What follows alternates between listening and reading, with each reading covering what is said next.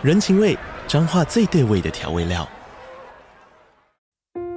人，你在这端，我在那端，各自忙碌又相互牵挂。情，街角的吵杂声传递温暖与思念。味，是从每一个转角飘出的乡愁。这里是彰化县政府 Podcast 节目《彰化早咖》，我是主持人内克。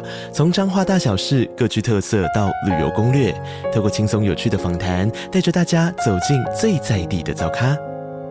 准备好了吗？彰化的故事，我们说给你听。以上为彰化县政府广告。嘿，我是只爱大冰奶的奶茶司机。那在前几集啊，我们好不容易把台中那边一带的按摩店的养生馆好好介绍一遍。那今天哦，我们就来换个地方。那毕竟我上次说过嘛，这种按摩店养生馆的上下限可以很大，上限呢可以到呃台北五木这一带，有些的基本消费啊就要三千以上，而且付的那个按摩啊根本就是可有可无。主要的卖点呢，当然还是在地台茶，而且茶温呢通常相对都比较低。那这个呢，在我频道早期呢，我有介绍过。如果大家有兴趣啊，就可以去翻出来再听一次。那另外一方面呢，这种养生馆地板，就是一般外籍的小吃店啊，看起来比较简陋。这些按摩店有很多甚至打折不到一千的口号啊，那个价格真的是差距甚大。不过其实这种廉价的养生馆，按摩店才是其他县市的主旋律。毕竟一般按摩店呢、啊，如果手工保养加按摩。一次低消就要三千块啊！哇，那不是一般普罗大众可以消费得起。虽然说按摩是台籍又年轻，这就没话说了。而且我也知道啊，好像有蛮多年轻人呢，就是拿着他微薄的薪水呢，每个月还是得固定来报到挤牛奶排解空虚。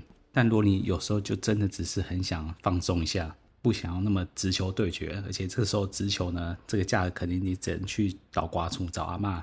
那有没有那种真的很平价的手工店呢？诶，那当然是有的啊。其实就连台北啊，在万华一带应该还是有那些店的存在，那更不用说其他外县市了。那其中一个挺有名呢，就在中坜一带交流道下来的民族跟环西路呢，上面有非常多的越南店，而且这些店呢、你光看名字就知道，什么越来越叉叉、越叉叉这种店。而且由于店家众多啊，这边竞争是蛮激烈的，常常看到店家打出来都是不用一千块，九九九。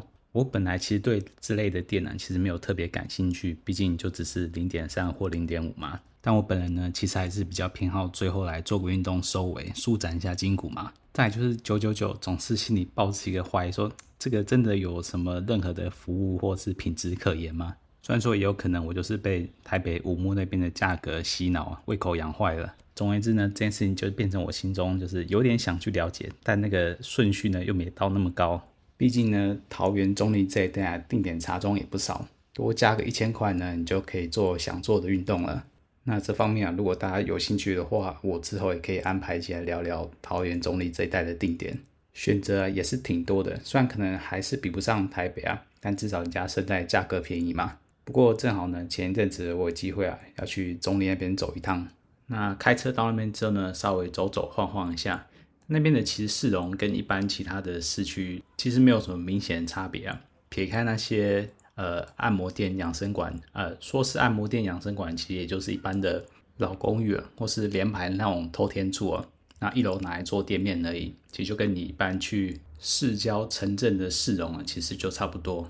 不过我在这边停车的时候，发现一件算是还蛮有趣的事情，就是这边的停车场倒还蛮多的。一般开车到这种刺激的城镇啊，啊，虽然中立也不算是什么太刺激的城镇，不过呢，比较麻烦一点就是这边的停车场通常都不是很多，很多人呢就直接把车停在路边的白线或是自家门口就解决了。但不过呢，这一带呢，你随处晃晃就有空地呢，开设成停车场，方便你停车。不知道是这边的人呢都。发现这边有强烈的临时停车的需求啊。总之，你如果是开车过来呢，就不用太担心车要停哪里这个问题了。那要来之前呢，还是稍微做下功课，看看一般除了超便宜的越南店呢，还有什么其他的选择。那找着找着呢，就发现有一间号称是日式书院啊，提供日式泡泡浴，而且价格呢只要一千二，多两百块就有泡泡浴这个选项，嗯，听起来好像还蛮有意思的。虽然说早就知道啊，这种也不会是什么多高级的真正正宗的日式泡泡浴啊。毕竟你如果去过日本一趟，洗过那边当地真正的泡泡浴啊，你就知道这个人力跟成本啊，怎么可能用两百块就能打发的呢？不过相较于那些不到一千块的按摩店呢、啊，你大概知道那个流程是怎么样子。这种号称这么便宜的平民版泡泡浴到底是长什么样子呢？为了满足自己的好奇心呢、还是上门去拜访看看呢。那这家店呢，其实也是就一般的连排透天呐、啊，外观啊，除了广告看板之外，其实看着也是挺普通的。那里面呢是有稍微装潢过一下，不过跟什么轻奢气派啊，当然是扯不上什么关系。那我一进店门之后呢，发现哎，怎么好像没有人啊？那往柜台那边探过头去呢，才发现里面的大哥啊，就坐在柜台的后面，不知道在干嘛，像是非常的专心啊，连我进来都没有发现。直到我叫他两声啊，他才回过头来想起来要来招呼我。那像这种店呢，一开始我问说，哎，有没有来消费过啊？那我当然是说，哎，这间店没有，但是有在附近其他店家消费过。反正就是确认你这个客人呐、啊，不要傻傻的跑进来，不知道这间店在干嘛的。反正只要知道这间店呢有提供什么服务就好了，他也不做什么过多额外的解释。那这边呢，一开始就要先把金额先结清了。那我就问他说，哎，如果都没有遇到我喜欢怎么办？他说没有关系啊，如果不喜欢就换下一个。现在刚好有三个美容师啊有空档，有一个还是店的红牌啊，刚好现在没有人点，那你来到这边就赚到。那这种话术啊，我听了不到一百次，至少也有五十次了。那这个人就是听听就好，笑笑就好了，总不可能跟你说啊，现在剩下都是剩菜剩饭了，你自己多担待一点吧。不过我想想，反正就一千二嘛，其实也不是什么多高的金额，反正就当做开开眼界吧。于是就结清了金额呢，他的大哥就领着我上了二楼。那相较于一楼的轻度装潢啊，二楼几乎就完全不演了，里面就是个民宅嘛。如果你有进去过那种呃连排的透天厝，你们就知道里面的布局大概是怎么样子。不过呢，它可能比一般的民宅啊还要再稍微再简陋一些，可能一般的民众住家看起来都还好一些。那那位大哥呢，就带着我进去一间房间，那里面就只有一张按摩床，对，就是按摩床，没有其他的设施了。诶，应该是还有一个小柜子啊，跟一个衣架子。那对，除此之外就没有其他设施了，没有浴室什么的，里面就昏昏暗暗的。那大哥呢，就请我在这边先等一下，那个美容师呢，等一下就上来了。那大概等一会儿呢，那个美容师终于上来了，看着还真挺像那种越南小吃店的、啊、那种老板娘大姐。上来呢，也不跟你多废话，就冷冷的说啊。衣服脱一脱啊，去洗澡。那完全没有给我任何，没有给你任何思考或反悔的时间啊，好像这件事情就已经定案了。不过最后还是有问一句啊，问我要喝些什么。那我就问说有什么东西可以喝吗？他说不然就咖啡吧。然后就好，就咖啡。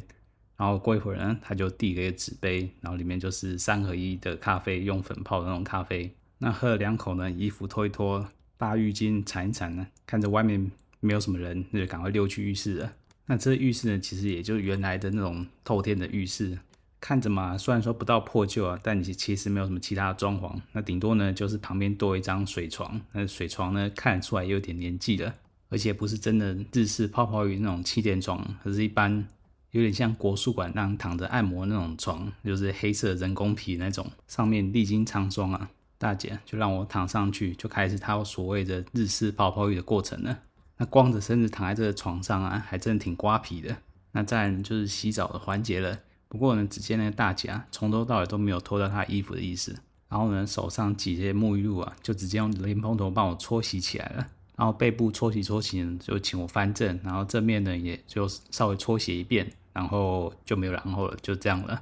前后不知道有没有花到五分钟的时间呢、然后大姐身上衣服呢纹丝不动，那大家好像也没有要洗澡的意思。手擦一擦呢，就自顾自的出去了。而我还震惊于这刚刚重新定义的泡泡浴的过程，说这个叫泡泡浴啊，简直就是侮辱这三个字了。你好歹呢也脱个衣服，用胸部意思意思挥个两下，就算你没有整个人趴上来啊，我就睁一只眼闭一只眼了。毕竟才两百块，我总不能指望你真的趴上来，然后用很多润滑液吧？但这个充其量只能算躺在水床上洗猪肉，连共浴的感觉啊都称不上啊。我总觉得啊，很多定点啊，那妹子陪我一起洗澡，都还要仔细得多。至少人家呢，重点部位会洗得比较干净，更不用说啊，起码两个都坦诚相见。有的比较服务好一点、主动一点的呢，还会用身体帮你洗啊，挑逗一下、亲亲抱抱的，或是直接下去吹的都有。如果两百块啊是花在这些服务啊，我倒还比较甘愿一点。事已至此啊，澡都已经洗了，我也不能干嘛，只好鼻子摸一摸，那赶快把身体擦干啊，浴巾绕一绕，眼看着外面就没有人呢，就赶快噔噔噔的跑回去房间了。那等了一会儿呢，大姐才会进到房间来开始按摩啦。那虽然这种价格店啊，本来也不会预期说有什么多好的服务啊，不过大姐始终摆这张扑克脸啊，压根就没有想要跟我聊天的意思。眼看气氛有点干啊，我就弱弱问一句：“哎，你从哪来的啊？”虽然这好像有点白问嘛，毕竟大家都知道这边都是越南店。不过好歹如果人家愿意接话的话，我可以就问说：“啊，是南越还是北越来的啊？来台湾多久啦？等等之类的这种老掉牙的问题了。”不过呢，他就冷冷的回：“啊，你没有来过这种店吗？”意思就是呢，这种都是越南店嘛，他一定从越南来的，有什么好问的呢？眼看这种态度啊，我也实在是聊天的意志全无啊。那反正就给他按摩吧。我虽然也不是什么善于聊天人啊，不过大部分按摩场合呢，我还是有一搭没一搭的，多少呢跟妹子聊几句啊。就算是越南来的吧，中文不是很流利，那起码呢也是有个有应有答。只不过这趟啊，我是真的完全关静音啊。我觉得这应该是我少数的时刻，从头到尾都关静音的吧。那说回这个按摩嘛，虽然我之前讲过啊，我遇到的越南来的美容师啊，不管手法怎样，但至少呢，他们力道都是给的挺足的。不像台籍的按摩师啊，好像在捏豆腐的，还怕把豆腐捏坏那种感觉。不过说回这位大姐嘛，这个技术也是马马虎虎而已。虽然说按的时间不算短啊，那个力道也不算太偷懒，但不过呢，就是按不到位，烧不到痒处的那种感觉，感觉手法还是挺业余的。那当然也无法完全跟之前介绍过中南部那几间大的老牌的养生馆来比较了。那边的美容师啊，虽然说可能年龄啊跟颜值啊没有到特别的顶，不过至少呢，人家的按摩有基本盘的水准，算是对得起他们养生馆的名号啊。但至于这种小型的养生馆嘛，我只能说可能堪比我之前在台中旗舰的养生馆遇到的台籍美容师，好歹人家也坦诚自己的手艺不怎么样，不过跟这位大姐比起来，其实也就半斤八两。可能少数唯一值得称道点是呢，他并没有偷时间。起码没有偷懒的明显啊，有些美容师呢，甚至啊、背面给你按个十分钟呢，就把你翻正了。不过在片死寂的气氛中啊，让他那边按个半天啊，好像也不是什么多值得令人称道的享受。就这么按着按着，好不容易大姐提醒啊，终于要翻正了。那翻正之后呢，他也就按没两下，那终于就直接招呼重点部位了。接下来就是上精油嘛，那直接大姐拿着这个精油啊。与其说是装精油的罐子啊，这个还比较像人家小吃摊那种装酱油膏啊，或是辣椒酱的那种塑胶罐。用那种罐子啊，倒精油在小老弟上，反而像是在人家小吃摊挤一些酱料在食物上面。反正嘛，这整个画风啊，说有多简陋就有多简陋，我也懒吐槽了，就让大姐去忙活吧。不过呢，她还是板着一张脸呢，就只有直接往小老弟那边招呼，那其他的。其他的挑逗吧，顶多就是手揉一下奶头而已。那直到这个时候呢，他的衣服还是直挺的穿在他身上。那我只好说，哎、好歹也脱一下衣服吧。他只好面露无奈呢，脱掉他的上半身。对，看出来是真的很无奈啊。就让我摸个奶过个瘾而已。貌似起码也有个 C 到 D 吧，也不算什么多美的胸型，不过倒是很结实的上半身呢。那好在呢，也是有个奶可以揉啊。小弟算是有点起色，可以让他。比较顺畅的摩擦枪管，不然他本来这样子一顿套弄啊，搞不好越套越回去。不过反正只要够硬啊，那精油上的够多呢，再怎么样也是打得起来。那弄着弄着，好不容易总算最后还是顺利激发了。那他就拿了几张厨房纸巾啊，帮我身上稍微做清理之后呢，就拿出去，然后就潇洒出门了。对，他就这样出去房间了。那出去之前他有说呢，啊，如果我有需要的话，可以再去浴室再清洗一下。然后就这样结束了，他好像也没有意思要再回来房间了。不过好像回来也没什么意思了嘛。于是我只好坐起身啊，浴巾同样再去绕一绕，然后就赶快跑去浴室，全身上下再稍作清洗。那出来之后呢，终于看到一位客人呢，就一位大叔啊，我们也是很有默契，就别过头啊，那他就走进了另外一间房间。我就在想，难道这样的服务还是能吸引到一些客人的吗？可能还是价钱的因素吧。又或者呢，这边还是有一些美容师服务还对得起这一千二的价格吧。不过今天至少对我而言呢、啊，这个魔幻的过程我应该是不会再来第二次的。这个价格就算再便宜，我总觉得好像也没有比我自己打手枪来的有乐趣到哪里去啊。不过我也想不了那么多了，反正呢，赶快回房间把衣服穿穿，剩下的三合一咖啡赶快喝一喝，然后就出门了。那下楼之后呢，就看到刚刚大姐啊跟那个大哥就站在柜台那边。那大姐呢还是一贯的扑克脸，然后就跟我冷冷说拜拜。而那位大哥呢，则是似笑非笑的，什么都没有跟我说。但他那个表情啊，真的是好像透露出一种这是哪里来的傻子，怎么会来这边享受这种服务呢？总之吧，这个一千二的泡泡浴体验呢，就这样结束了。那之后呢，走回停车场路上呢，我又不免说经过那几间越南店呢、啊。那如果是单身男性呢、经过这种地方啊，被招呼拉客、啊，那几乎是必然的。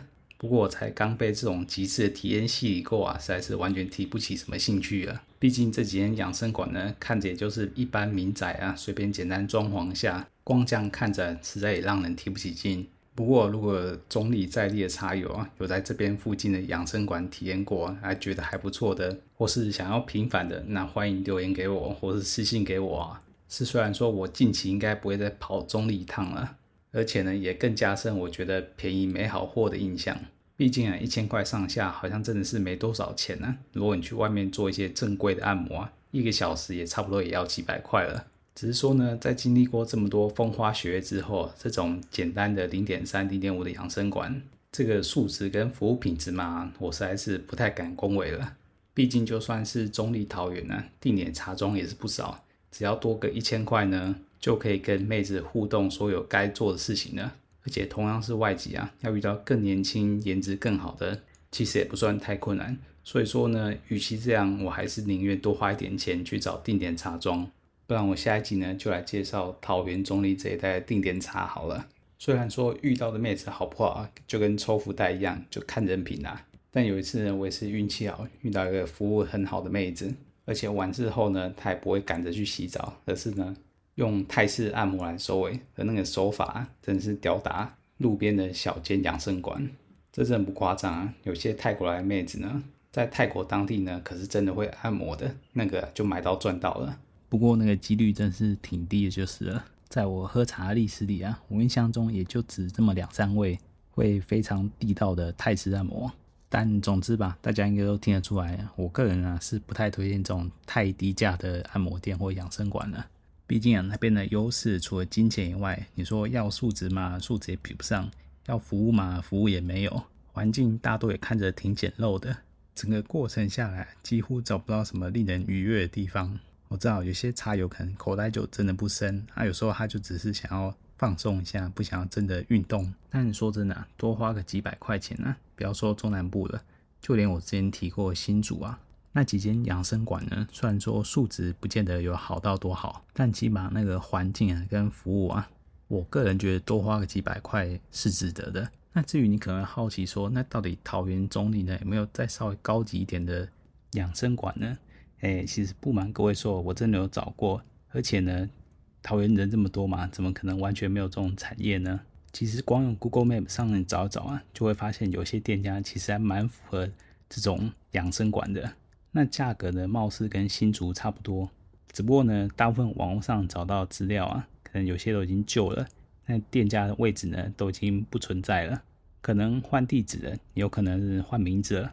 但这种店的性质啊，就是横看竖看，你都觉得他以前应该就是做那个的。但因为好像听说桃园呃几年前呢、有一次大扫荡，所以说市区里面呢其实找不到这种半套性质的养生馆的，或者是呢有些店家就干脆转型转做纯的。对此我是保留着怀疑的态度啊，不太相信这种店家会就此消失于市区中。但比较麻烦是啊，网络上现在大部分找得到店家都没有给呃官网或是 LINE 的账号，不知道大家怎么想呢？但对我而言呢？这种地方好歹要让我看到有呃美容师的班表或是一些简介，这东西啊，不管它是不是事后有修图啊，或是灌水，起码有提供了，我就能马上知道说，哎，这就是半套店了。这些资讯呢，在中南部呃中大型或老牌的店家都很容易取得，但偏偏在桃园呢，好像就不是这么一回事。所以啊，再次呼吁，如果在地的茶友呢，如果刚好有这些资讯，呃，不介意的话呢，可以分享给我。或私信给我，那我再找时间去探探店，再把这结果分享给有需要知道的人。最后呢，扯一些题外话，呃，之前有听众呢反映我的这个录音的品质啊，好像不是挺好的。那事实当然也是如此啊。我这种做兴趣的，不要说什么录音室的一些像样的录音设备啊，原则上我都是没有，那就只能克难的用笔电来录音，而且录音的时间和地点还不一定，因为还要走到休息的空档啊，还有一个安静没有人打扰的角落。如果你是耳朵利点的听众啊，你可能马上就听得出来，我的一期节目里面啊，通常都是很多片段组合而成的，而且可能各个片段都在不同的时间跟不同的地点录的音。我是真的找不到一个完整的时间呢、跟地点可以好好录一集音的，也就只能很克难的拼拼凑凑啊，利用后置啊，把录音修整到可以接受的程度。但有些时候啊，音量的不协调或是背景的杂音呢、难免多少还是有一些，那我就尽量只能用软体后置来处理了。而从上集的录音开始啊，我又多中间用了一套软体啊，来处理音量跟杂音的问题啊，但代价可能是音质会稍微差一些些。那如果各位还是有不满意的地方呢，就还请海涵呐。那好吧，我们这周的泡泡浴奇幻之旅呢，就介绍到此啦。那我们下周再发车喽，大家拜拜。